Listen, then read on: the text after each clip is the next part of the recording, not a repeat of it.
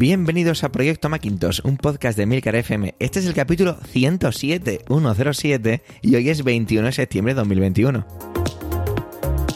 Proyecto Macintosh es el único podcast en español centrado exclusivamente en el Mac y en MacOS, o macOS. Yo soy Javier Soler y hoy me acompañan Abel Yécora y Paco Culebras. Como ves, esto es solo para usuarios de Mac, así que aquí, y ahora, y para ti, comienza Proyecto Macintosh. Buenas tardes, don Paco Culebras, ¿cómo está usted? Buenas tardes, pues mira, un poco mejor. Ayer estuve de pachucho y hoy estoy un poco mejor. Fenomenal. Vamos a ver, Abel, ¿tú cómo estás? Medita la respuesta. No, yo siempre, yo estoy como siempre muy bien, muy bien. Bueno, queridos oyentes, seguramente notéis la voz de Abel ligeramente tomada y es que, para los que no lo sepan, el superhéroe Abel vive en una zona de, del norte de España que está en festividad y Abel no podía menos que eh, rendirse hacia los rituales sociales y viene un poco, digamos que cansado. Mm, vosotros juzgaréis, queridos oyentes, si perjudicado o no. Yo digo cansado.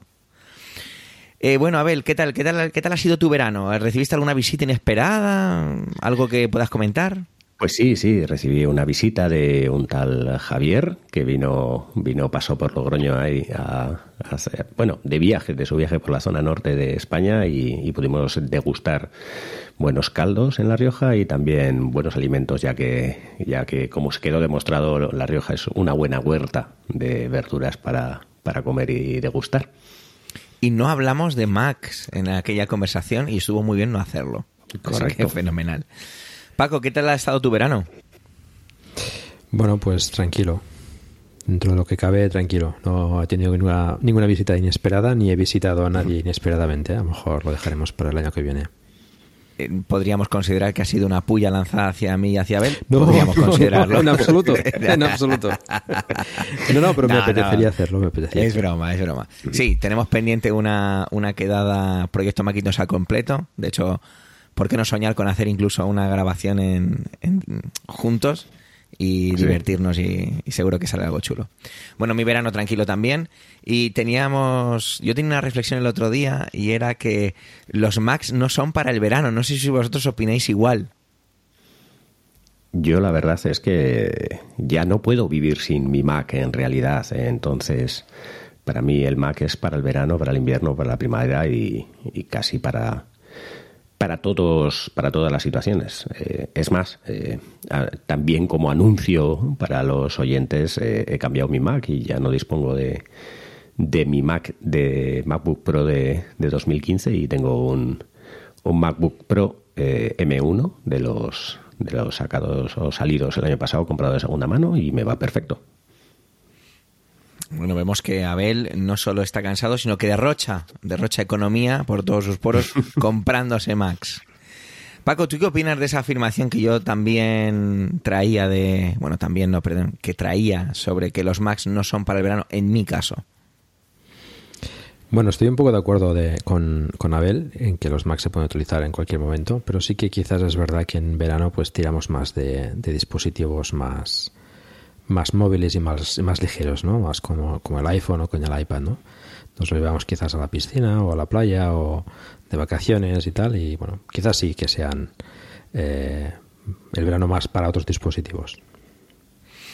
Pues con esto hemos terminado el verano, porque ya estamos a 21 de septiembre, hay que empezar ya, a, bueno, hay que empezar ya, no, llevamos ya rodados el inicio de curso. Yo como profe, para mí, siempre empezamos el curso diciendo feliz año a todo el mundo y, hay que empezar a darle caña.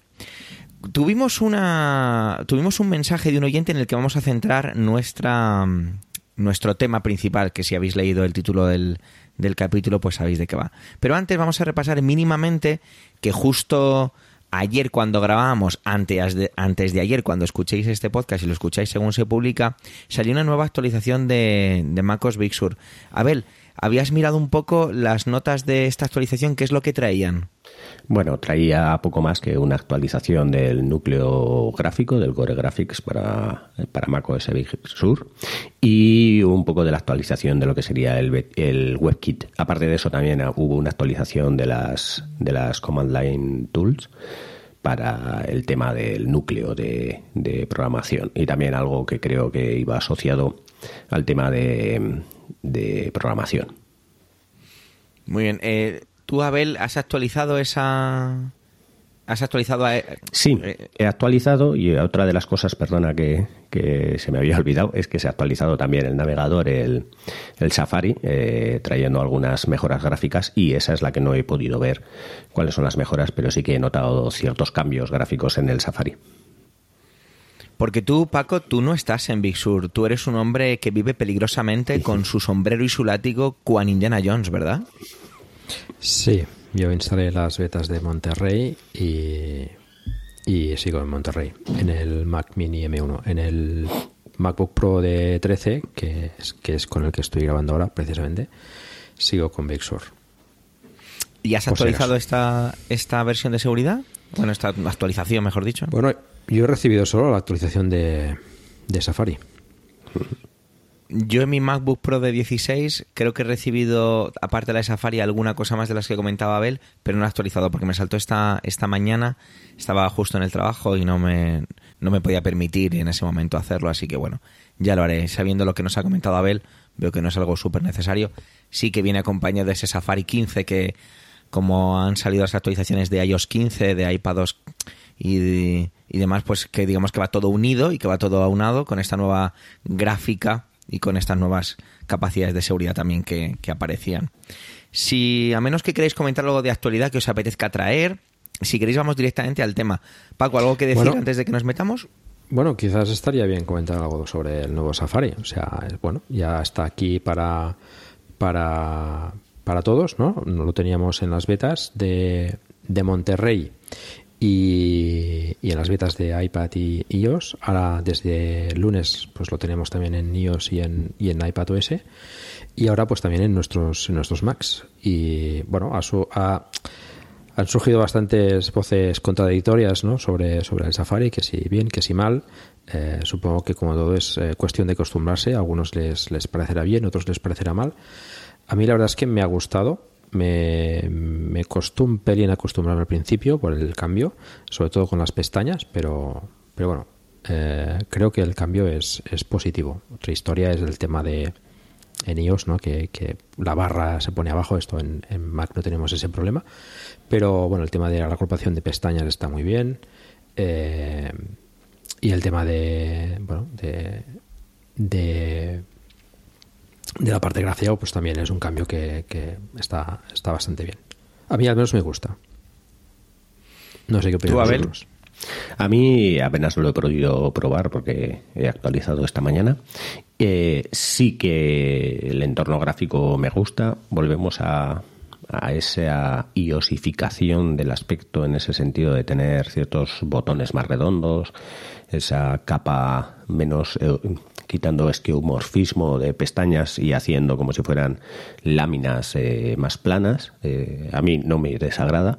Tampoco lo he usado demasiado, pero eh, la realidad es que yo soy una persona que utilizo muy pocas pestañas. No, no tiendo a tener muchas pestañas, pestañas abiertas ni, ni a dejar muchas abiertas de normal. Así que para mí no es un problema esas agrupaciones de pestañas en sí pero también entiendo y conozco a... Bueno, me parece que yo soy el raro porque la mayoría de la gente lo que hace es acumular cientos de pestañas por ahí, pero yo, yo pocas veces tengo más de dos, tres pestañas y, y por norma general cierro, cierro el navegador. O sea, dejo el navegador sin pestañas, no lo dejo de un día para otro, no es una cosa que solo, solo tender a cerrar el navegador. Entiendo que pues hay mucha gente que utiliza eh, muchas pestañas y que es más que gracias a las pestañas y, a tener Chrome he visto en Windows eh, gente con verdaderas barbaridades y verdaderas barbaridades estoy hablando de, de 60, 70 pestañas abiertas día tras día y no le cierres el navegador que entonces se vuelve loco porque no puede volver a abrirlas, pero bueno, sí que se puede abrir en abrir pestañas recientes, pero abrir 60 pestañas pues cuesta un poco. Yo soy una persona que no utilizo mucho las pestañas, que las utilizo sí de normal, pero no no, no, no, no, las mantengo abiertas, así que las agrupaciones de pestañas, pues no sé si las voy a utilizar. Entiendo que tú, Paco, igual sí. Bueno, tampoco es que sea de muchas, muchas pestañas, pero sí que sí que me va bien esa agrupación para, para ir eh, cambiando, digamos, de, de temática. Creo que lo comenté ya también, eh, no sé si fue en el último proyecto Macintosh, que, por ejemplo, me habían para utilizar para, para documentarme para, para el capítulo del podcast, por ejemplo, pues eh, las dejo ahí y, bueno, pues tengo otras pues para el trabajo, para tema personal, etcétera, ¿no? Voy, cambiando la agrupación mm, conforme me interese y así tengo solo las pestañas que me interesan en cada momento. Yo creo, creo que es útil, Es una cosa que ya disfrutaban otros navegadores desde hace tiempo y, creo que ya era hora de que viniese a, Safari. Yo solo he podido utilizarlo 10 minutitos en el caso de iPad eh, esta tarde antes de grabar. Y bueno, sí, ese aspecto gráfico que comentabais, no voy a redundar en ello. Yo, de manera totalmente excepcional, tengo 12 pestañas en, en Safari ahora mismo del iPad. No es lo habitual, os lo digo, no es lo habitual. Y bueno, sí, habrá que acostumbrarse, nuevas funcionalidades, pero sí que es cierto que en esos 10 minutos eh, me ha saltado ya esa posibilidad de instalar eh, extensiones dentro del navegador, que es una de las novedades que tenemos en el caso de, de iPad 2 y es que, por ejemplo, me ha saltado para instalar la, extensión de OneDrive, uy, de OneDrive, perdón, de OnePassword. Y bueno, pues ya veremos hacia dónde va, ¿no? En el Mac todavía no lo he podido probar. Pero bueno, yo creo que si queréis nos metemos ya en ese mensaje que nos mandó nuestro oyente y que es la excusa de, de este capítulo o digamos el tema principal. ¿Os parece bien? Perfecto. Pues fenomenal. Nos escribía David, la verdad es que no recuerdo en qué fecha era, ¿vale? Y nos decía, hola, muy buenas, me llamo David. Creo que tengo un tema interesante de que podríais hablar. El tema sería la seguridad en general con un Mac. Tapar la webcam, antivirus, piratear programas.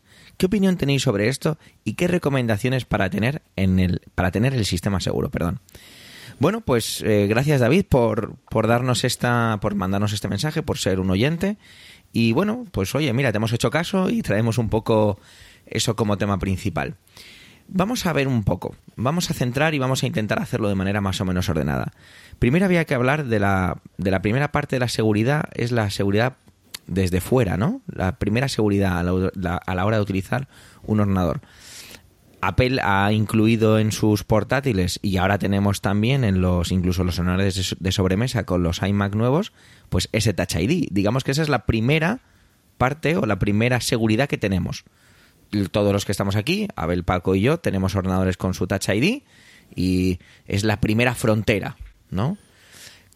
¿Cuán, cuán vulnerable puede, cuán explotable puede ser esa seguridad? Abel, tú que sabes un poco más que el resto en este tipo de cosas, ¿es fácil saltarse esa seguridad del Touch ID? ¿Es difícil? Eh, hemos visto, ah. yo me acuerdo aquellas fotos que se hacían en altísima resolución para simular las huellas ¿Qué opinas sobre este, esta primera frontera? Bueno, esta primera frontera es bastante difícil de saltar, aunque aunque nadie se le ocurriría en este momento eh, intentar eh, vulnerar cualquier sistema con el con la huella dactilar.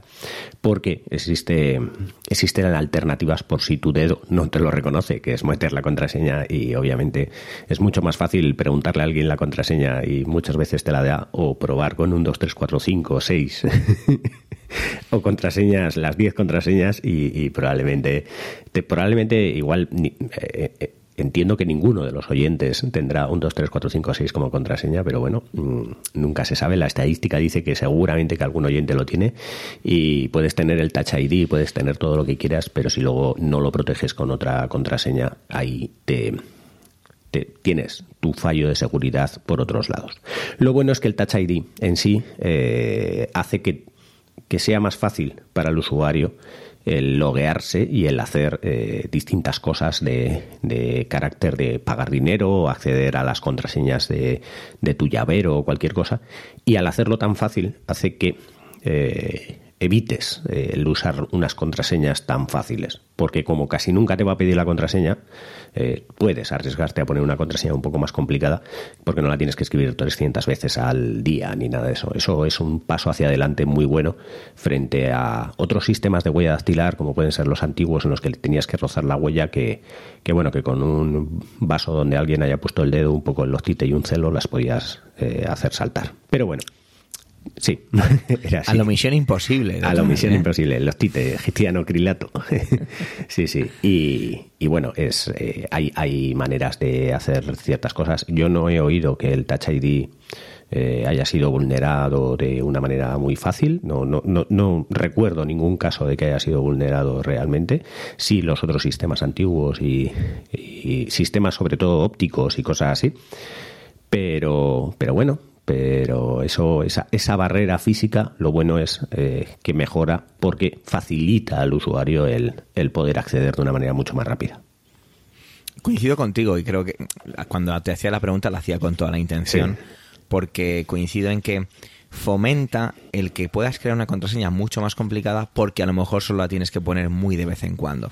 Entonces, es digamos que es un sistema de seguridad amigable que te ayuda a tener otros sistemas de seguridad más, mm, más cerrados y, eh, valga la redundancia, más seguros. Bueno, en este caso incluso eh, facilita eh, los tres pilares en los que se tiene que basar un sistema de seguridad completamente seguro, que es en algo que sabes, algo que tienes y algo que eres. La contraseña se puede decir que es lo que sabes, eh, algo que, que, eres puede ser el, el dedo, ¿vale? O, perdón, algo que tienes puede ser la huella dactilar y algo que eres puede ser pues tu propia identificación o, o, tu propio login, ¿vale? Entonces, al hacer ese triple, eh, esa, triple combinación, se supone que se generan los sistemas más seguros. Entonces, Apple en un momento dado, no te lo está diciendo ahora, pero en un momento dado podrías hacer que incluso te pondría huella más, eh, más, eh, más contraseña. De tal manera que, aunque estés, vamos a decir, que te hayan cortado el dedo, que no sería el mejor de los casos, pues eh, podrías securizarlo en ese sentido. Paco. Bueno, si te, si te cortan el dedo, yo creo que cantas la contraseña rápido. ¿eh? a mí con que me enseñen la sierra me vale. Vale. Y eso que acaba de decir Paco, creo que también es otra de las claves.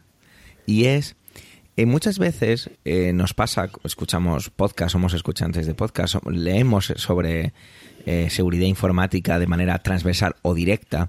Y muchas veces se nos asusta un poco a los usuarios con brecha de seguridad en los routers, no sé qué, no sé cuántos.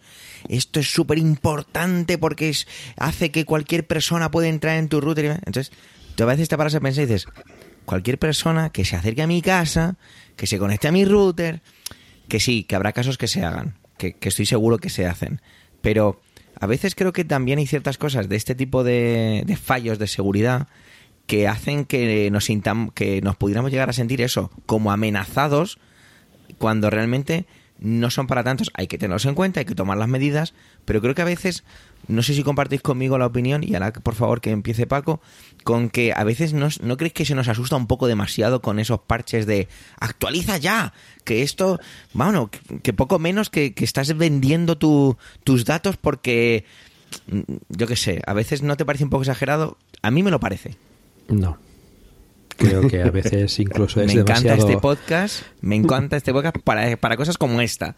Y es el debate. Yo pienso que no, perdón, yo pienso que sí, es exagerado. Y Paco dice que no. Y lo ha dicho con un no categórico. Sí, yo creo que es incluso a veces demasiado eh, suave. hay, hay, hay brechas importantes de seguridad en, en multitud de cosas. Y, y no solo es que se pueden acercar a tu router, a tu casa o conectarse por la wifi o lo que sea, sino que atacan desde, desde internet de forma constante y totalmente automatizada. O sea que todos los routers, absolutamente todos, reciben eh, ataques continuamente. Eh, no dirigidos, pues, ataques, correcto. Sí, sí. No, no dirigidos, claro, dirigidos. Yo creo que un ataque dirigido mm, hay muy pocas eh, muy pocas empresas o esto que, se, que se puedan salvar ¿eh? Eh, porque bueno realmente hay, hay brechas de seguridad importantes. Bueno lo hemos visto también a lo largo de, estos últimos meses no con, con la con el los exploits estos de, de, las empresas estas israelíes que bueno entran en, en, en todo tipo de aparatos para, para espiar a políticos, espiar a gente importante, etcétera. Y esto, bueno, como dice Abel, ¿no? si son dirigidos, pues casi casi que tienes pocas, pocas opciones, ¿no? Lo, lo que podemos hacer es intentar segurizarlo lo máximo posible. O sea, yo creo que muchas veces la gente además se, se confía demasiado, ¿no? Y hay que tener unas mínimas eh, precauciones de seguridad, sobre todo mm, tener las cosas actualizadas y, y tener contraseñas mínimamente decentes. Mínimamente. O sea, no es tan difícil. Y lo que decías, no creo que tengamos oyentes que tengan 1, 2, 3, 4, 5, 6. Yo no quiero insultar a nuestros oyentes y, estimadísimos oyentes, pero, pero si alguno lo tiene. hay mucha, si alguno lo tiene, que la cambie ya. que la cambie ya. Y para esto vale pues eh, la palabra contraseña, o papa, o mama, o el nombre del hijo, o cosas por el estilo. Eh, o, password, ¿no? es una contraseña muy. QWERTY-OP. También. Eh, bueno, esto es de las pocas cosas que, que haciéndolas ya creo que sucurizamos bastante, ¿no? Eh, hacer una contraseña que sea un poco complicada, pues lo de siempre, ¿no? Que, que mezcle eh, letras y números y puede ser también signos, que tenga una longitud pues mínimamente correcta, ¿no? Yo, yo diría que a partir de 10 caracteres eh, como mínimo y si puedes poner 20, pues mejor poner 20. Sí que, claro, pues lo que decíamos antes, ¿no? Una contraseña que es muy larga y que tienes que ponerla muchas veces, pues bueno, pues entonces es quizás mejor ponerla pues como como palabras, digamos, que se parezcan o, o, que sean conjuntos de palabras que no tendrían ningún tipo de sentido eh, conjuntas o, o cambiar alguna palabra conocida con alguna letra, alguna cosa que nos haga gracia, algo que, no esté en los diccionarios y que sea difícil de, de pues de, hackear, ¿no? O sea, yo creo que con, volviendo a tu pregunta, eh, Javier, el tema de, de, las alarmas, digamos, oye, eh, cuando, cuando suena una alarma del tipo, eh, esto tienes que actualizarlo porque hay una, una brecha importante de seguridad, hacerle caso. Porque muchas veces ya, ya, es tarde. Hacer caso a Paco en estas cosas, no me la hagáis a mí. Cuando te viene eso hay que actualizarlo, pero sí que hay muchas veces que, que yo creo que igual Javier se refería a, que a veces alarman por, eh, por vulnerabilidades de algo. Una vulnerabilidad es, es algo que se puede explotar para hacer el mal, pero que no quiere decir que se haya explotado ni que se pueda explotar, sino que cabe la posibilidad de que eso se pueda explotar para hacer el mal, ¿vale? Uno de los ejemplos. La posibilidad es posible que se haya hecho, por lo cual pero, no, hay mucha... cuesta tanto actualizar, ¿sabes? Sí, claro, no, no, no, pero me refiero cuando no ha salido un parche. Hay muchas veces que, que a veces se alerta de vulnerabilidades. Uno de los ejemplos fue aquel del procesador, eh, que le preguntabas al procesador por eh, le pedías una solicitud a las memorias del procesador y te devolvía parte de la memoria RAM. Entonces te podrías de ahí sacar contraseñas si le hacías excesivas preguntas al procesador de ese tipo. Pero claro, tenías que estar buscando concretamente para que por casualidad recogiese parte de la memoria RAM y te la devolviera con, con eso que tenía que ser una contraseña. Quiero decir, es, es una vulnerabilidad que se puede acceder a eso, pero acceder a eso no quiere decir que, hayan conseguido algo eh, en ese sentido, que luego al final cuando hay un parche, como dices Paco, eh, en cuanto sale un parche hay que actualizarlo. Incluso este de Microsoft que con aquello de las impresoras no hacía nada, más que desactivar las impresoras. Pero es mejor desactivarlas que tener la, la igual el problema que te puede, que te puede acarrear eso. Pero a muchas de las veces que salen vulnerabilidades no llegan a nada, no llegan a, a convertirse, ni siquiera a materializarse en, en riesgos. Sí, quizá, quizá intentaba decir un poco, gracias a él por traducir mis pensamientos. Como se nota que hemos, que hemos compartido ya mesa y que somos casi una mente colmena. Ahora sí que me siento eh, excluido. Eso por no opinar como nosotros. No, entiendo. No quiero en ningún momento eh, disuadir o no o no tomármelo en serio, que lo hago. Soy usuario de One Password, cambio ciertas cosas, contraseñas muy asiduamente, todo ese tipo de buenas prácticas, ¿no? Pero sí a veces he tenido esa sensación. A ver, es que me viene un poco a la mente eh, Alex Barredo con Mixio, ¿no? Cuando trae algunos que nos trae muchas veces algunos tipos de noticias sobre vulnerabilidades increíblemente concretas y ahí es donde digo yo, jolín. No digo que Alex lo haga, ¿eh? Desde aquí si es oyente del podcast, un saludo. Em, sino que la manera en la que algunas de estas se mueven. Pero vamos a dejarlo aquí, vamos a seguir ondando, ¿vale? Ya hemos abierto el sistema, ya estamos dentro de Mac y Mac, según lo encendemos, según lo hemos recién sacadito de la caja, con ese olor característico a Tesla nuevo y le hemos quitado el plástico, eh, ¿qué, nos ofrece seguridad? Pues mirar, yo cuando estaba preparando un poquito las notas de, de este capítulo, me he encontrado con una página web, con una página web propia de Apple, que es apple.com barra es barra macos barra security. Y es que Apple saca pecho y dice seguro de serie.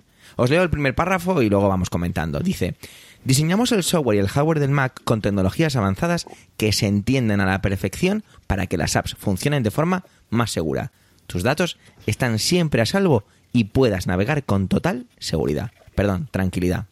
Y cómo pasarte a MacOS Big Sur es gratis, no te cuesta nada proteger tu Mac con la versión más segura del software. Aquí tenemos, si vamos haciendo scroll hacia abajo, pues tenemos grandes titulares y luego pequeñitas explicaciones. Hardware más seguro, software más seguro. Chip M1 de Apple, una arquitectura compartida para tu seguridad. Apple protege tu Mac con las actualizaciones de software. Apps más seguras que nunca. Protegido desde el núcleo. Descarga sin peligro desde la App Store o Internet tus datos, tus normas. Y bueno, seguiríamos y seguiríamos porque la página tiene alguna, algún recorrido más.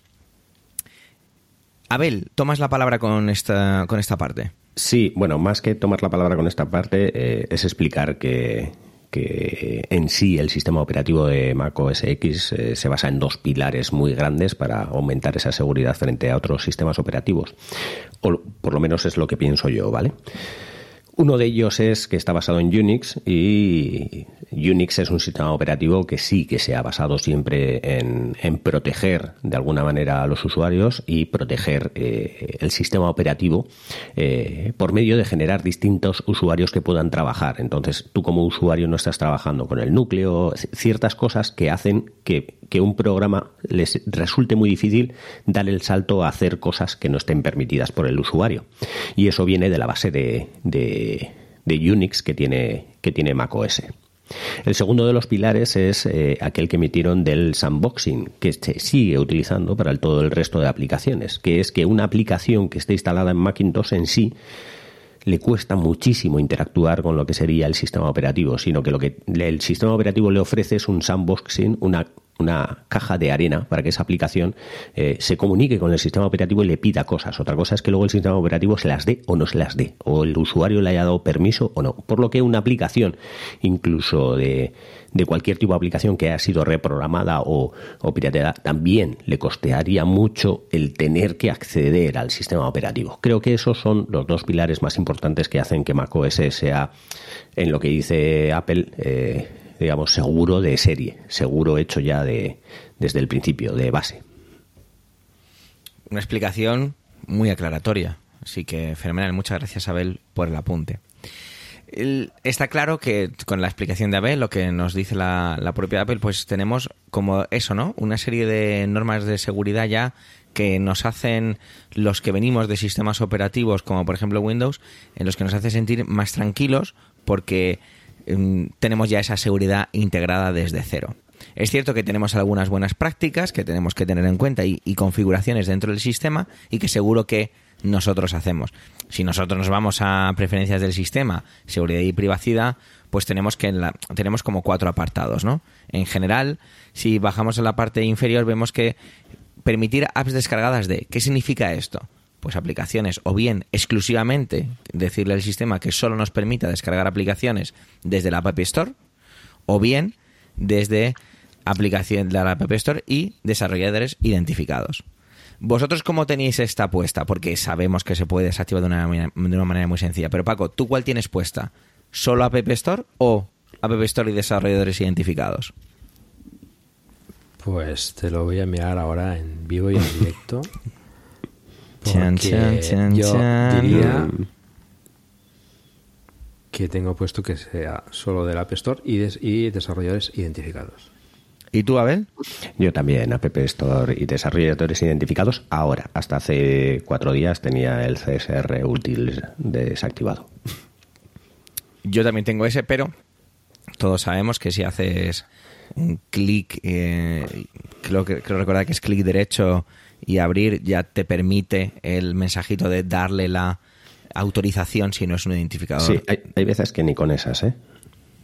Que se lo come igualmente el sistema. No, eso es, si tienes que hacer un reseteo, un reinicio en modo recuperación, escribir un deshabilitar los CSR útiles por medio de un comando y entonces ya te deja instalar ciertas aplicaciones que se meten con el núcleo. Por eso de salirse de el sandbox, si necesitas una aplicación que trabaje con el núcleo, con ciertas otras aplicaciones, mandándoles cosas, eh, necesitas ese tipo de, de, desactivación. Pero no se la aconsejo a nadie. ¿eh? Claro, porque esta sería, y la conclusión sería de este pequeño apartado, que ya tenemos otra frontera que nos prepara el propio sistema para que digamos que el trabajo duro lo hace Apple al filtrar esas aplicaciones o al filtrar esos desarrolladores identificados, como pone ahí. Eh, Paco, ¿cuántas aplicaciones tienes tú que hayas tenido que saltarte y esta restricción puesta del sistema? No estoy hablando de aplicaciones que sean piratas, ¿eh? hablo de aplicaciones que siendo perfectamente legítimas, el desarrollador no tiene ese, ese certificado por parte de Apple y, has tenido que hacer eso. Así, de memoria más o menos que te acuerdes. Pues no muchas, no debería tener muchas. ¿Tú, Abel? Yo sí, yo creo que alguna, sí, puedo incluso decirte, por ejemplo, alguna aplicación como un o Ghostery. Ghostery, ahora que se ha hecho extensión, no. Un es para poder hacer em, USBs con sistemas operativos arrancables y cuando te metes a tener que pues eso, una aplicación que se pegue de alguna manera con el gestor de, discos duros, ya se está metiendo algo con el disco, con el sistema operativo y eh, tiene que tocar cosas, tiene que tocar cosas y, alguna aplicación así sí que me ha pedido el tener que el tener que bueno que instalarla que no pertenecería a ningún desarrollador, pues como un botón derecho y tal. Ok, a mí me ha pasado igual, no me, acuerdo cuál exactamente, pero ya digo, para aplicaciones legítimas que no, no, no entrañan ningún tipo de, de riesgo. ¿vale? Sí, yo creo que hasta Inkscape, que es una aplicación de software libre de, diseño vectorial, eh, te lo pide también. Paco, ¿podrías contarnos así de manera más o menos coloquial qué es el File Vault? Lo he leído más o menos casi como se escribe, ¿eh? Disculpad aquellos que sabéis hablar inglés como Abel. eh, bueno, el File Vault es eh, básicamente la encriptación del disco.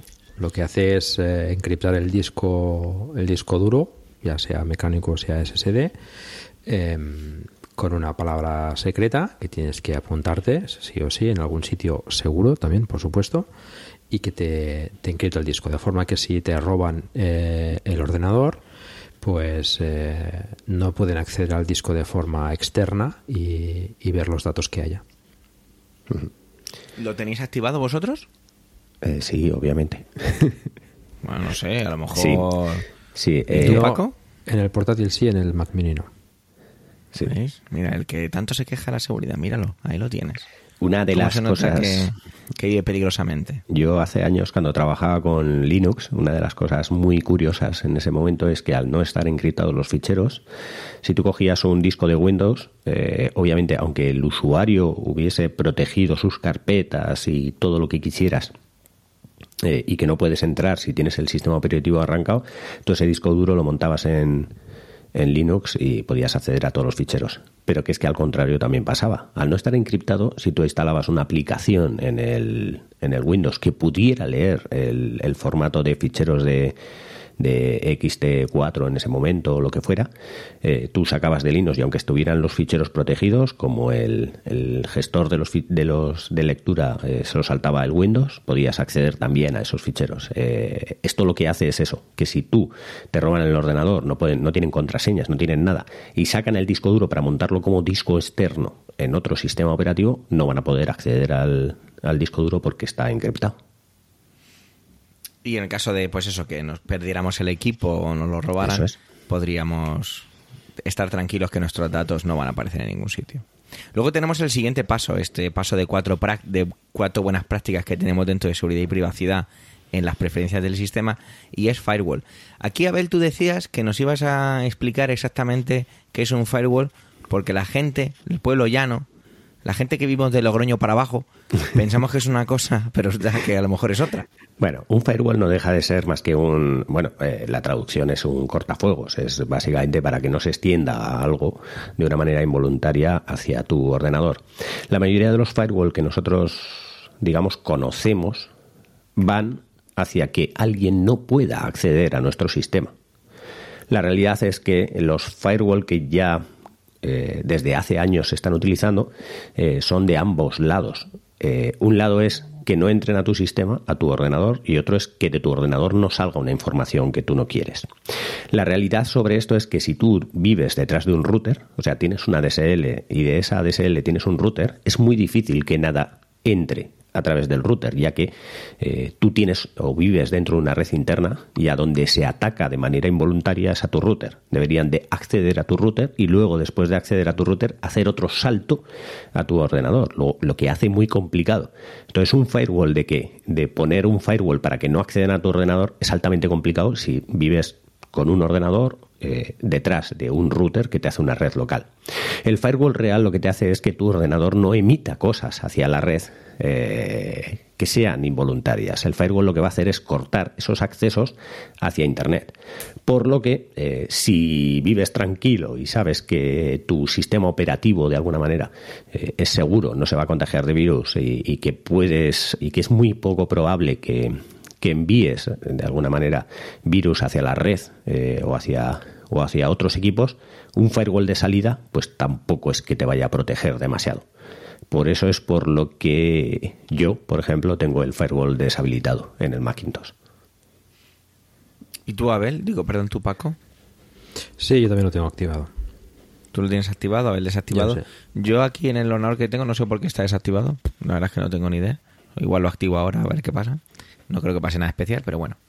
Y luego, por último, en estos cuatro pasos, tenemos el de, el de privacidad, que bueno, aquí no vamos a ahondar muchísimo en ello, pero tiene que ver con los permisos que le damos a las aplicaciones o a las no a veces aplicaciones completas, sino opciones de lo que pueden hacer, de lo que no pueden hacer. Y aquí, pues evidente, hay muchas cosas. Tiene que ver, por ejemplo, pues con la localización, quién tiene acceso a tus contactos, calendarios, fotos, la cámara, el micrófono.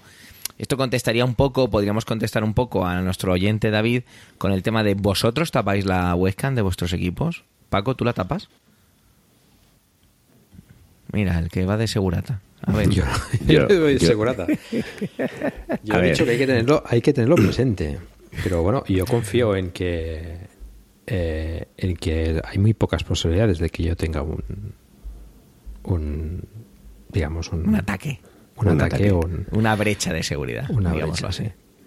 ¿Tú, Abel, la tienes tapada? Después explicaremos por qué. Para nada, para nada. Yo no tapo la cámara, ¿eh? no tapo nada. La, realidad es que eh, yo creo que hay más hay mucho más rumor que otra cosa. Cuando es un ataque dirigido, pues bueno, es fácil o incluso ha habido casos ya en sistemas operativos Windows de cámaras que han conseguido que no se encienda la luz, ¿vale?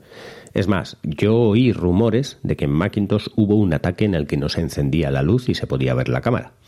Eh, cosa que como era un rumor, pues te lo puedes creer o hacer caso a Michiku y estas cosas. Pero bueno, eh, no me creo que no se encienda la luz, no me creo que, el propio sistema operativo deje eso y sobre todo eh, de una manera semi involuntaria, ya que ya que de una manera involuntaria confío en que sería casi imposible. Ahora, luego, luego nos machacarán en los comentarios cualquier día de, mira, aquí salió la noticia en la que ponían, pero bueno, me fío, yo me fío. No soy Paco, ¿tú querías eh, decir algo más sobre esto? ¿Sobre la cámara? No, no, bueno, sobre la cámara lo que venía, lo que venía a continuación, es decir, sobre eso... Creo que es que no sé muy bien lo que has dicho. Creo que mejor lo hablamos después. O sea, el motivo del que, por el que yo estoy bastante tranquilo, en el que hay pocas posibilidades de que, de que tenga algún tipo de, de, ataque o de algún programa que, me inutilice o que interfiere en la cámara, pues eh, lo hablamos luego. Con otras cosas que vienen en el guion. Simplemente decía eso el motivo por el cual yo estoy tranquilo en ese sentido. Que evidentemente siempre puede pasar, ¿vale? O sea, no, no, no hay nada infalible y, y, Y también, además, pues tampoco hago. No tengo nada que esconder delante de la cámara. O sea que, a ver, como mucho me una foto y. Y, ver la pared. No, o sea, no tengo nada que esconder, digamos. y el pilar que hay detrás. Bueno, yo creo que en la parte esta de privacidad eh, hay que utilizar el sentido común. Pero a veces este es el menor de los sentidos. Es decir, hay que utilizar el sentido común, pues eso, pensando un poquito lo que estás haciendo o qué es lo que quieren que hagas. O si una aplicación te está pidiendo acceso a la cámara y es una aplicación que se dedica a simplemente mm, ser un feed, por ejemplo, dices, ¿para qué, qué narices quieres tú acceder a la cámara? Es decir, por eso digo que hay que tener un poco a veces de sentido común y fijarnos en las cosas. Y la seguridad requiere que nos, que, nos tomemos un tiempo para, para ella no creo, por muy transparente que, por ejemplo, Apple nos lo ponen y nos ayuda en eso, pero creo que la seguridad es algo que a la hora de configurar un equipo, pues hay que tomarse un poquito de tiempo y echar un vistazo. Guiando un poco a David, yo lo que haría es, pues fijarme y pensar un poco en esa parte de privacidad, qué aplicaciones están accediendo a esos datos y si realmente tiene sentido o no. Paco, creo que querías decir algo. Bueno, mm, creo recordar que, que que hace, bueno, hace tiempo que no recibo nada por el estilo, pero creo recordar que corría bastante mm, un correo o varios tipos de correo en el cual te decían que tenían fotos comprometidas tuyas tomadas con la cámara y te pedían pues una serie de una cantidad de dinero en, en bitcoins o alguna historia por el estilo, ¿no? Eh, y claro, pues ahí pues puedes caer, por ejemplo, ¿no? Si, si, si haces cosas comprometidas delante de la cámara y es posible que corre, o sea, tiene la posibilidad de que realmente haya enviado estas fotos, pues bueno, pues hay quien puede, pueda pensar pues que, que es cierto, ¿no? Y, y pague lo que lo que sea, ¿no? Evidentemente debería pedir una prueba o algo, ¿no? Pero bueno, que es otro motivo, ¿no? Por el cual, pues que seguramente mucha gente mm, tapa las cámaras. Y cuando, bueno, cuando voy por ahí, pues la verdad es que se, ven bastantes, ¿eh? Bueno, bastantes, es decir que sean muchas, pero, pero se suelen ver, ¿eh? Portátiles con la cámara tapada. Portátiles y móviles. En el colegio viene normalmente la, la Guardia Civil a hacer algunas charlas formativas a los chicos y muchas de ellas tienen que ver con ciberseguridad, acoso, bullying y, ese tipo de, cosas desagradables que son reales y por eso se hace. Y hay que informar a los chicos y formarles sobre todo. Y lo primero que les dicen la, la Guardia Civil es que tapen la cámara de sus dispositivos. Voy a toser. Es lo primero que les, que les dicen siempre. Y de hecho en el colegio los portátiles que utilizamos ya la marca que utilizamos tiene ya siempre la típica pestañita para hacerlo. Ya no hay que poner un accesorio, ni un post-it, ni una pegatina de una mariposa, sino que simplemente ya, ya lo hace. Eso está como muy... También hay, hay, gente que se piensa que por tapar la cámara ya es la panacea de la seguridad, ya lo tienes todo hecho. Y evidentemente no se trata de eso. Pero... Pero sí es cierto que es una de esas cosas, pues digamos, más populares que en cuanto al tema de la seguridad. Yo no la tapo, como vemos a Abel, ni Paco tampoco. Bueno, pero partimos de que, sentido común. De que en ese caso no se está hablando de Macintosh. No, son portátiles Windows. Claro. Quiero decir, hay una pequeña diferencia, aunque parezca que no, hay una pequeña diferencia y es que en, el sistema operativo de Macintosh eh, el, el, tema del sandboxing hace que ninguna aplicación pueda acceder a la cámara si tú no le habilites con tu contraseña de administrador y queriendo y reiniciando la aplicación que acceda a la cámara. Pues blanco y en botella, que está claro. No es, tú instalas una aplicación de tratado de webcam y prepárate para tener un pequeño problema en el Macintosh porque tienes que acceder a ese sitio que hemos dicho de privacidad, ir a la zona de cámara, darle el permiso, reiniciar la aplicación y volver a entrar a la aplicación para poder habilitar ese tipo de permisos. Hmm. Pues vamos a pasar a la, que sería la siguiente pregunta, que nos viene muy bien para el guion, y era la de antivirus. Yo no utilizo ningún antivirus en el Mac. ¿Vosotros? Yo no lo utilizo ni en, ni, ni, ni en los ordenadores del trabajo de Windows. Los que van de, de muy seguros. ¿eh? Básicamente, básicamente creo que el, problema de los antivirus es tener también un poco de cabeza en ese sentido. En el Macintosh no, porque porque vuelvo a reincidir, es tan difícil que te entre un virus. Eh, este, un virus se supone que es algo que, accede a tu sistema sin tu permiso y se replica y hace cosas sin tu permiso. O sea, que tú te bajes una aplicación que es de dudosa reputación de Internet, que tú la ejecutes, que esa ejecución te diga voy a acceder a tu disco duro y que esa ejecución encima te diga voy a borrar tus archivos y tú le des que sí, entonces ya no es un virus. Lo digo porque en Macintosh antiguamente había una aplicación que hacía eso, era un juego, un pequeño juego de matar eh, de tipo de matar naves espaciales, de estos de disparar naves espaciales, y cada vez que matabas una nave espacial era un fichero que te borraba en el disco duro, pero ya te había pedido los permisos y te había dicho lo que iba a hacer. Pues existía eso, pero eso no se considera un virus. Un virus es algo que lo hace involuntariamente, y eso en Macintosh poquitas, poquitas veces hay que, que no supervise tu, tu, que no seas tú quien supervisa eso. Otra cosa es pues otras cosas como, como agentes de publicidad que te manden publicidad o que te hagan que eh, ralentizar el ordenador porque es una aplicación que está haciendo ciertos procesos, pero no es un virus, no es algo que se vaya replicando sin tu permiso. Entonces es tan difícil tener, eh, pues eso, es tan difícil que, que, te venga un virus, algo involuntario y, que lo ponga. Si tienes un poco de cabeza, si simplemente estás trabajando y, y estás haciendo las cosas normales, que, que no aconsejo el antivirus. Aconsejo más formación que utilizar un antivirus. Y sobre todo en Macintosh. Paco. bueno, un poco más que aportar. La verdad es que, a ver. Ah, pensaba que ibas a decir, yo sí que tengo antivirus. no, no, no, no. no, no.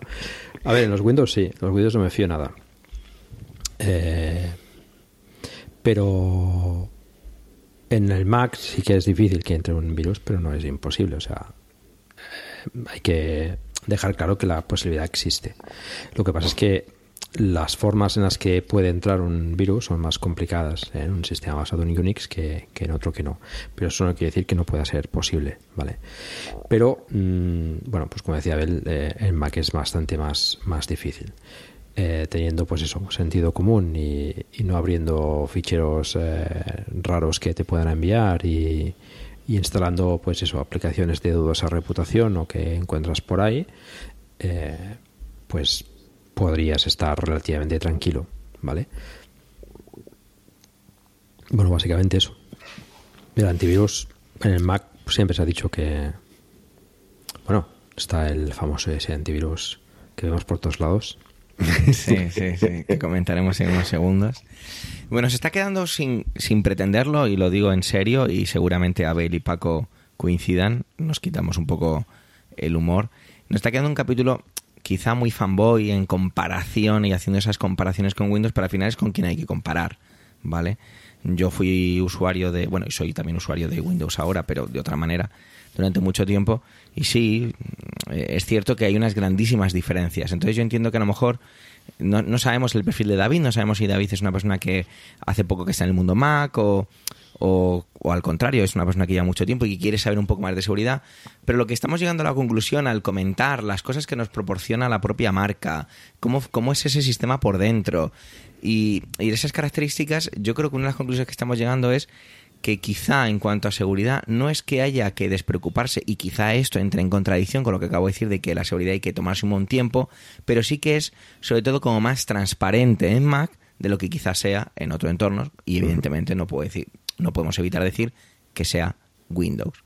Ahora entramos en el terreno en el que nos decía eh, piratear programas, ¿vale? Y antes de, empezar el podcast, evidentemente hablamos un ratillo nosotros y nos contamos así, oye, pues empezamos con esto, vamos con aquello. Y nos sorprendíamos que, teníamos menos eh, aplicaciones de dudosa procedencia de lo que a lo mejor pensábamos al principio. Abel principalmente, él pensaba que tenía entre 2.000 y 2.500 aplicaciones de dudosa procedencia y resulta que no, Abel, al final, ¿cuántas tienes? Pues en realidad tengo tres de, dudosa procedencia y, y bueno, al darme cuenta de que son tres y de que una de ellas además no la he utilizado nunca, eh, eh, pues nada, voy a hacer el proceso de limpiarme completamente de aplicaciones de dudosa reputación y, y nada, voy a buscar una alternativa a, a bueno, tengo una alternativa para una de ellas y voy a buscar una alternativa para la segunda y la tercera la voy a eliminar. Así que sin, o sea, gracias a este oyente que nos ha dado esta idea, voy a ser una persona 100% no pirata. Bueno, pues nada, fuera parche en el ojo, fuera pata de palo. Sí, sí, sí. Ya puedes bajar los cañones. Y yo recuerdo cuando sí que yo he utilizado, porque una de las que utilizaba ya he encontrado con prácticamente sustituto y era Photoshop, porque yo no soy una persona que sepa de diseño ni mucho menos, pero sí que he hecho dos o tres cositas en Photoshop y me era mucho más fácil descargarme un Photoshop por ahí y hacías un par de trucos de magia y te funcionaba. Y aquí es donde, y esto no lo he puesto en el guion, así que aquí vengo a pillaros, y es el Gatekeeper. ¿Sabemos lo que es? ¿Vale? Pues estas aplicaciones se basan en saltarse o que tú le des permiso para atravesar Gatekeeper. Yo nunca he entendido exactamente lo que es. ¿Quién de los dos lo podría definir? Eh, ¿Me toca a mí? ¿no? bueno, me no lo veis oyentes, pero Abel señalaba con el dedo su webcam no tapada ¿vale? Yo- yo- Señalando yo- a Abel. No, no, era Paco quien me señalaba a mí. Paco, sí. yo señalaba, yo señalaba- Perdón, perdón. Eh, A Paco, di- disculpa, lo que quería decir es que Paco, el que tampoco tapa la cámara, señalando con el dedo a Abel, perdona, lo he dicho al revés. Bueno, Gatekeeper no deja de ser más que un eso, el protector de la puerta, básicamente el de esto no lo instales, esto no lo instales. Odor, básicamente Odor. Esto no entra aquí. Eh, Gatekeeper es el, la pesadilla de los piratillas, eh, la pesadilla total, total, para porque eh, muchas de las aplicaciones tienen que saltarse ese, esa seguridad o esa doble seguridad para, para de alguna manera eh, meter ese tipo de códigos o eh, modificar esos, esos, esas aplicaciones para que no se hagan pues o bien llamadas al, al- a la propia web para, para detectar que son piratas y desactivarse ciertas cosas. Entonces Gatekeeper se preocupa por no instales ninguna cosa que haya sido mo- modificada, que no cumpla con, con los ficheros que tiene, entonces hay que saltárselo de alguna manera y hay bastantes sistemas para saltárselo. En sí, yo creo que las, las aplicaciones que tengo son de las que voy a quitar, vamos, son de saltarse el gatekeeper, pero es simplemente un sistema de protección de, de- o sea, cuando salta el gatekeeper es esto es esto es esto no lo instales, ¿vale? Aunque es el mismo gatekeeper el que le tienes que, cuando la aplicación es de dudosa procedencia, es el mismo gatekeeper el que te dice esta no la puedes instalar, que si le das con el, con el botón derecho y abrir, pues te, te, te dice cuidadín con esto y luego le das abrir y te lo abre. Pero, eh, de alguna manera, pues si es una aplicación mucho más, eh, pues bueno, que ya es pirata, pirata y pirateada, eh, hay que hacer eh, magia para, para saltarse el gatekeeper. Cosa que no aconsejo, como digo. ¿Tú, Paco, alguna que tengas de dudosa procedencia o tú eres un tipo legal? Cero. No tengo ninguna Ahí de está. dudosa procedencia. Tú Sí, las tenido bastantes. Tengo que confesar. Eh, si Todos hemos pasado por gente- ahí. Si hay alguna gente de la autoridad que me escuche, son ya delitos prescritos hace mucho tiempo, pero sí, sí, había utilizado bastantes. Em, pero llegó un momento, sobre todo, eh, por bueno, la, la, la, la gran probabilidad de que te entre algún bicho raro, digamos, ¿no? Un virus o un malware en el sistema.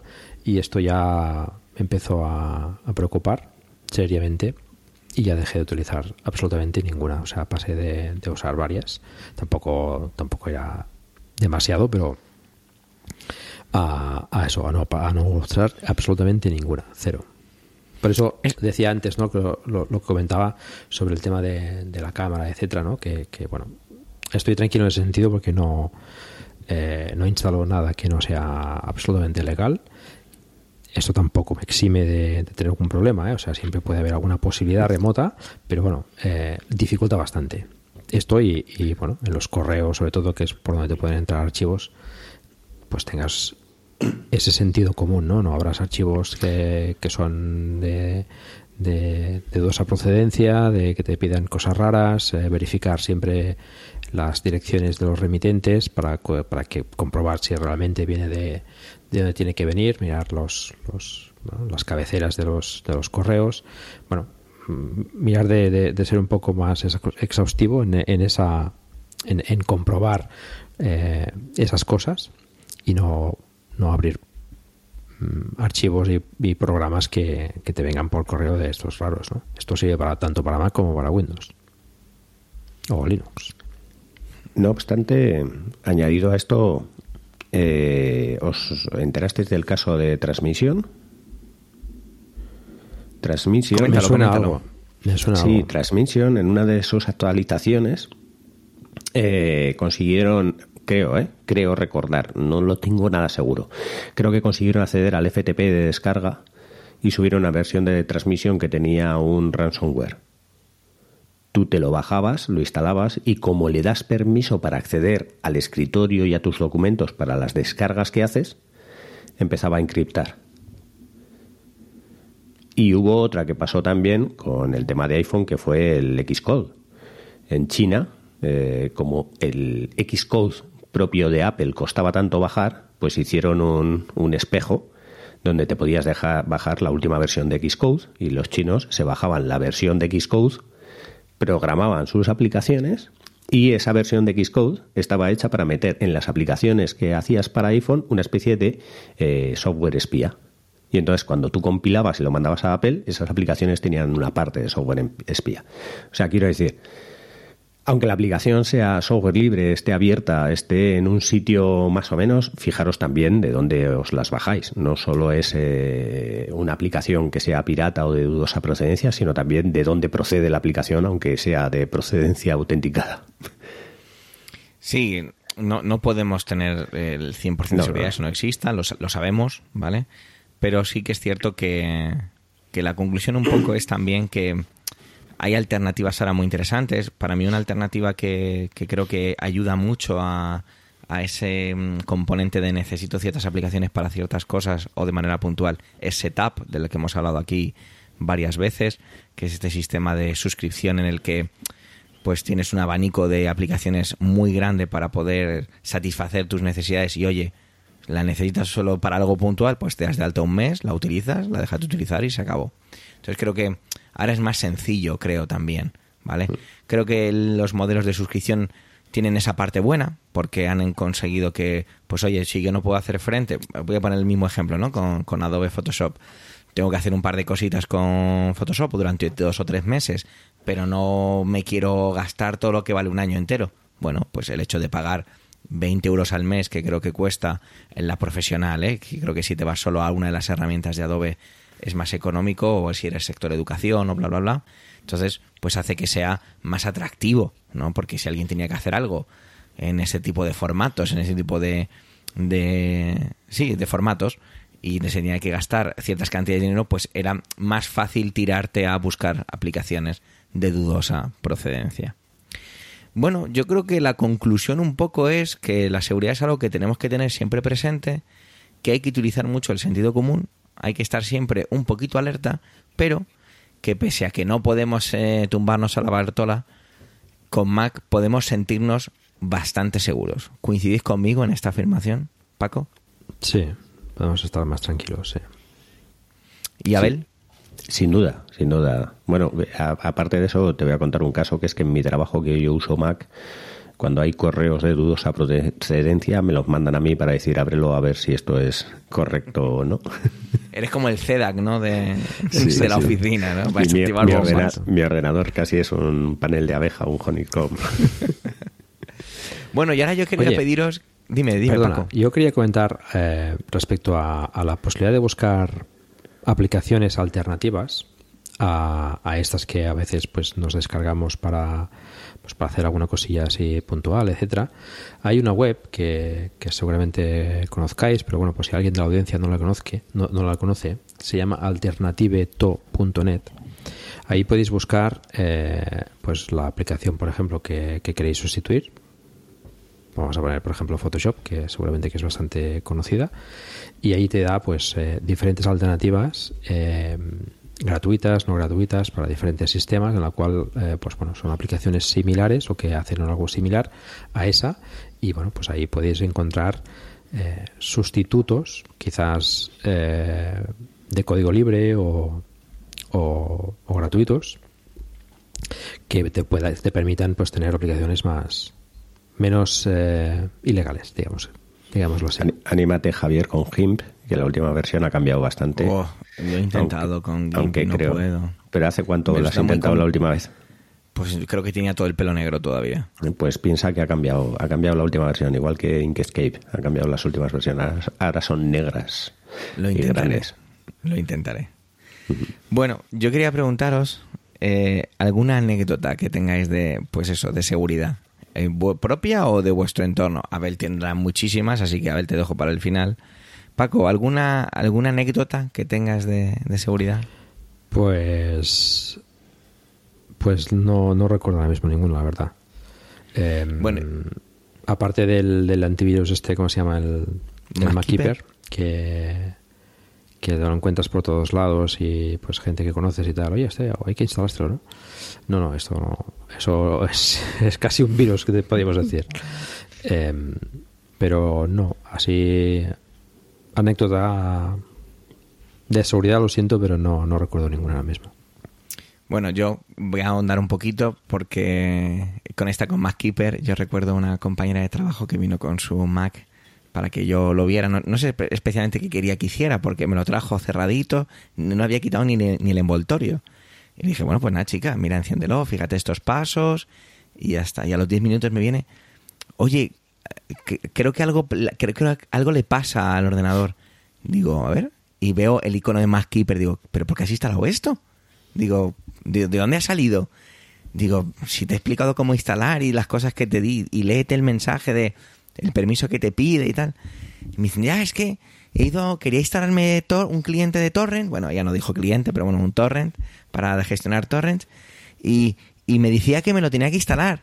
Y digo, bueno, pues este es un ejemplo de ese sentido común y de, perdón, de sentido común y también es cierto de cierta alfabetización digital que tenemos a lo mejor nosotros y la mayoría de los oyentes de este podcast seguro, por no decir todos, que, que es verdad que a veces quizá no nos damos cuenta que hay otra población civil que no tiene esos conocimientos, aunque sean muy mínimos, como pueden ser los míos, que yo no soy un usuario avanzado para nada, y que, se- que te la cuelan. Eh, estas empresas generan ese tipo de, de anuncios para, para engañarte directamente. Y en este caso es una aplicación que lo que hace es decirte que es un sistema de protección del Mac, es todo lo contrario, y que te- tú hagas un sistema de suscripción para que te lo limpie y bla, bla, bla. Y hay mucha gente que ha caído muchísimo con MacKeeper. De hecho, MacKeeper era una, una aplicación que de una empresa ucraniana que fue vendida a una empresa alemana, la, la- lo que es la aplicación, y que siguió durante mucho tiempo. Ahora es cierto que hace yo hace un tiempo que ya no la veo en ningún sitio. Debe ser también que no me meto en muchas cosas así como muy raras, pero yo hace tiempo que ya no veo mucho más Kiber por ahí rondando, ¿eh? Y, y bueno, esa era la anécdota que yo tenía un poco y es que a veces eh, hay que tener un sí ese sentido común, pero con un puntito de observación de a ver dónde estoy. ¿Por qué, por qué un sitio en el que me quiero descargar un torrent me está recomendando un sitio de seguridad? ¿No parece un poco incompatible? Todos sabemos que torrent no tiene por qué ser sinónimo de piratería ni muchísimo menos. Pero para lo que más o menos lo quería mi compañera que era para descargarse cuatro discos de música y un capítulo de una serie, pues era para eso y cayó en la trampa y tuve que uno no recién estrenado borra y le dije digo mira vamos a tardar menos en empezar de cero que, que en borrarlo y demás entonces era un poco lo que me apetecía traer y que nos servía muy bien para ir cerrando esta parte de la, de la seguridad Abel ¿has recordado alguna en concreto que te apetezca traer? Bueno, eh, la verdad es que me he tenido que pegar con bastantes, porque yo no formateaba, o sea, no, no, no reinstalaba, yo me, me gustaba saber dónde está el, el, digamos, el agente que ralentiza el ordenador y, y me ha tocado pues desde, perdón, eh, tener que mirar el monitor de recursos para ver cuál es el, el- software que está ejecutando, buscar dónde se ha instalado, porque, bueno, eh, en, en la mayoría de las páginas ahora te, te dicen bájate el, el Flash Player, porque lo necesitas cuando ya no hay Flash Player, pero te dice bájate eso y ya saber lo que es eso. Y sobre todo muchos, eh, pues tipo bloqueadores de publicidad que luego te mandan publicidad, eh, extensiones eh, o plugins en el navegador que, te hacen bastantes virguerías de ir quitándolos porque pues eso, eh, yo me estoy quitando de la piratería, ¿vale? Pero tengo amigos que, que no les puedes quitar de eso y... Y bueno, eh, a la contra también, pues tengo a, ciertos amigos que eso, que de tener un Windows y tenerlos cada, vamos a decir, dos meses, a tener un y, y no saber de ellos en dos años haciendo las mismas cosas de dudosa procedencia en ese sentido. Ahora, cada vez que me dicen, oye, mira, que es que creo que me va el ordenador un poco lento y, lo miras y dices, lo, raro es que no te hayas quejado antes. Pero bueno, no, la verdad es que sí que me ha tocado todo este tipo de bloqueadores. Algo tan grande como un virus, algo tan grande o, como un ransomware, eh, todavía no, no, no me he topado. O sea, de ese tipo de cosas, no. Pero bueno, Nunca se sabe. Yo sí pillo en un, en un cliente y suerte de la copia de seguridad. Un ransomware. Sí, sí. Pues que yo sepa el de, de, ficheros a saco. Pues eso, ¿a qué, ¿a fue el del transmisión? No, no, no. No, no, no fue por transmisión. Eran, eran, eran todo Windows, por cierto. No, ah, bueno, no, bueno. no quiero criticar con eso, ¿eh? A Windows. No, no, yo solo estaba hablando de. Pero, yo solo, sí. pero yo solo este estaba hablando de Macintosh, era- no de Windows. Sí, sí que Windows me ha pasado. También hay que decir que Windows tiene una base de, de, de sistemas instalado mucho más grande que, que Mac y por lo tanto pues es más Claro. eh, apetecible digamos para los los, eh, los eh, desarrolladores que, que crean virus ¿no? entonces Y Windows hay ya se ha mejorado más virus para Mac hay perdón para Windows que para que para Mac perdón decías a ver. Que Windows ha mejorado mucho en las versiones de Windows 10 y. Sí. Sí, Sí. sí. Y el problema este del ransomware lo podemos tener no solo con, Claro. con Windows. O sea, eh, hace poco Sí, vi sí, yo también tengo- uno bastante importante con el con los NAS, estos, los QNAP, por ejemplo, que, que sí, sí, te, te encriptaba el disco y, y si mm, que también es otro problema que existe bastante, que la gente esto de las copias de seguridad también se lo toma muy a la ligera. Si no tienes copias de seguridad, pues te encripta los ficheros de una empresa y tienes un problema pues muy importante. En este caso, eh, este cliente pues tenía copias de seguridad y, y pudimos resolverlo relativamente fácil, pero si no hubiese sido también problemático. Bueno, pues yo Al creo final que tenía vamos una a anécdota, ir... ¿ves? ¿Ves? Como yo sabía que algo traía- ibas a traer seguro. Eh, a menos que queréis comentar algo más, eh, yo creo que podríamos ir cerrando más o menos. Paco, algo que te apetezca decir como conclusión de la seguridad en Mac. Bueno, lo que hemos dicho un poco al principio, eh, sentido común, una contraseña que sea decente, es decir, que tenga combinaciones de letras y números, que sea difícil de adi- adivinar y, y nada, pues eso, eh, sentido común. Eh, mirar de en lo posible, pues instalar las aplicaciones eh, legales. La verdad es que hay que decirlo que en Mac también, eh, por lo que yo veo, la mayoría de gente suele comprar aplicaciones y tienes muchas aplicaciones a un coste pues relativamente reducido que te compensa el comprarlas y, y que yo creo que merece la pena pues ese, ese desembolso por, por la seguridad no otra cosa pues eso son aplicaciones muy grandes que a lo mejor las, las vas a usar muy pocos muy poco tiempo pues bueno ahí tienes lo de Alternative tú para buscar posibilidades. Y eso sentido común sobre todo. Abel.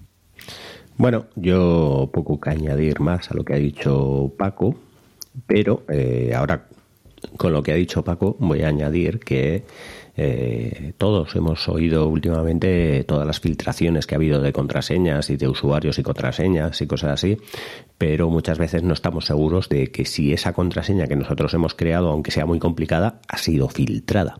Entonces, bueno, eh, pondremos en las notas del programa, que además la acabo de añadir a las notas del programa, que hay una web que, digamos, ha aglutinado todas esas filtraciones, tanto de teléfonos móviles como de contraseñas, y que eh, podéis meter ahí vuestro teléfono, vuestra, perdón, vuestro correo o vuestro teléfono y os puede decir si ese teléfono se ha, sido filtrado en alguno de estos de, de estas filtraciones de grandes empresas. Eh, hay que saber que muchas veces esas filtraciones han sido de pareja de usuario y contraseña, por lo que si vuestra contraseña eh, a través del correo ha sido filtrada, pues eh, cambiarla por otra.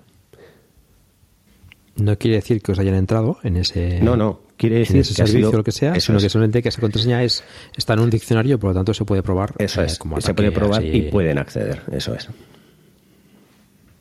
Muy interesante. Y Abel, yo creo que es el momento de que nos traigas el truco, ese truquillo que sueles traer a los capítulos de Proyecto Macintosh. Sí, pues ya casi se me había olvidado, es verdad. Bueno, hoy traigo un truquito, ¿vale? Un truquito que me ha hecho y además ya es que viene además hi- hilado con este con este capítulo, me hizo quitar hace un mes otra de las aplicaciones que tenía pirata, que la quité hace un mes, ¿vale? Yo tenía pi- pirata una aplicación para poder No tiene remedio, Abel, no tiene pero esa remedio. ya, la, esa ya la quité, esa ya la quité y gracias a este truco, ¿vale? Es un truco que además eh, lo leí del, del, eh, del antiguo blog eh, FAQ, eh, FAQ, eh, Mac, eh, en el que trabajaba Carlos Burges y este artículo en concreto era de Carlos Burges y eh, os cuento. Básicamente en el, en el vista previa que tenemos en nuestros Mac nos permite exportar como PDF cualquier imagen, cualquier fichero. Y al exportar como PDF podemos seleccionar ciertos eh, niveles de PDF, PDF-A, PDF con compresión, y hay uno en concreto que es muy comprimido, que utiliza un filtro Quark que comprime mucho. Si nosotros queremos comprimir muchísimo un PDF, podemos hacerlo con ese filtro, pero las imágenes las vamos a ver excesivamente mal y eh, incluso los textos, si no son textos eh, escritos, sino que es una imagen, nos va a costar mucho leerlo. El problema es que yo utilizaba ciertas aplicaciones para poder comprimir esos PDFs que, o bien eh, documentos que había escaneado y había que enviar de una manera un poco más comprimida, pero descubrí que esos filtros que el, el vista previa que vienen normales puedes descargártelos porque están disponibles en internet y son unos filtros que se llaman filtros Quark que los pones en la carpeta eh, si no me equivoco barra library barra, barra filters lo metes eh, en esa en esa carpeta y nada más descargarlos y meterlos vas a tener un montón de opciones de exportación de PDFs y entre ellos con distintos niveles de compresión. De tal manera que un PDF o un gran eh, documento que hayas tenido que escanear como pueden ser los estatutos de una asociación que son muchas hojas, pero que luego tienes que enviar por correo y al escanearlo te ocupan 40 megas. Pues esto lo puedes comprimir perfectamente en 2, 3, 4 megas con una calidad de imagen bastante buena. Os lo aconsejo que le echéis un ojo, también lo pondremos en las notas del programa a este artículo, donde te dicen un enlace, te bajas esos filtros, los pones en la librería y a partir de ahí solo tienes que abrir cualquier imagen o PDF y darle a exportar como PDF o a guardar como PDF y vas a tener un campo debajo justo para seleccionar entre todos los filtros que le acabas de instalar. Muy interesante, muchas gracias, Abel, por compartirlo. Y bueno, eh, teníamos otro oyente, eh, Nacho, que seguramente él sepa a quién nos referimos, que nos mandó un pedazo de email. Pero yo creo que no lo vamos a leer hoy, lo vamos a dejar para el siguiente capítulo. Nacho ahora se estará diciendo ¡No! Pero no pasa nada. Lo prometimos, os prometemos que, y sobre todo prometemos a Nacho, que lo traemos el próximo capítulo. Estamos pendientes, Paco, ¿qué se viene? El mes de octubre tiene que pasar algo, ¿tú qué crees? Bueno, puede ser octubre, puede ser noviembre, pero tiene que venir ya la presentación de macOS en Monterrey de forma oficial y seguramente se acompañe de anuncios de nuevos Macs. Por lo que parece y los rumores eh, que corren, pues serían los MacBook Pro de 14 y 16 y no se sabe si alguna sorpresa más, algún Mac Mini nuevo. No creo que salga el iMac de 32, ojalá, pero no creo que salga el iMac de 32. Ese Ni grande ni negro, ¿verdad. Paco? Se No, espera todavía. No, yo creo que no. Bueno, te toca esperar. Veremos, veremos. Nunca se sabe, ¿eh? porque últimamente está dando algunas sorpresillas ¿eh? en las keynotes eh, Apple. Sí, sobre todo la última. Sí. Eh, pero bueno, El, el iPad mini no se lo esperaba nadie. Sí, pero bueno, todo el mundo esperaba que. Bueno, eh, yo, yo me es esperaba. Proyecto Macintosh, no vamos a ahondar más en ello. Sí, pero eh, ahondando en la keynote anterior, eh, lo mismo presentan Macintosh y no presentan el sistema operativo. Bueno, en Monterrey lo que tienen ya que poner es Ya una fecha y poco más. Por Eh, eso. a- Paco, tú No. que tienes la beta, el como sabiendo que es beta y bla, bla, bla. ¿Cómo va el sistema operativo? ¿Es más o Va- estable? Va muy bien, va muy bien. ¿Ves? O sea que Eh, ha, ha habido algunos problemillas, pero na- nada serio. Va, va muy por bien. eso. Sí, bueno, tiene pinta eso, que octubre, noviembre traeremos, traerán, perdón, nos lanzarán Monterrey y veremos a ver si o no nos traen más cositas relacionadas con el mundo Mac.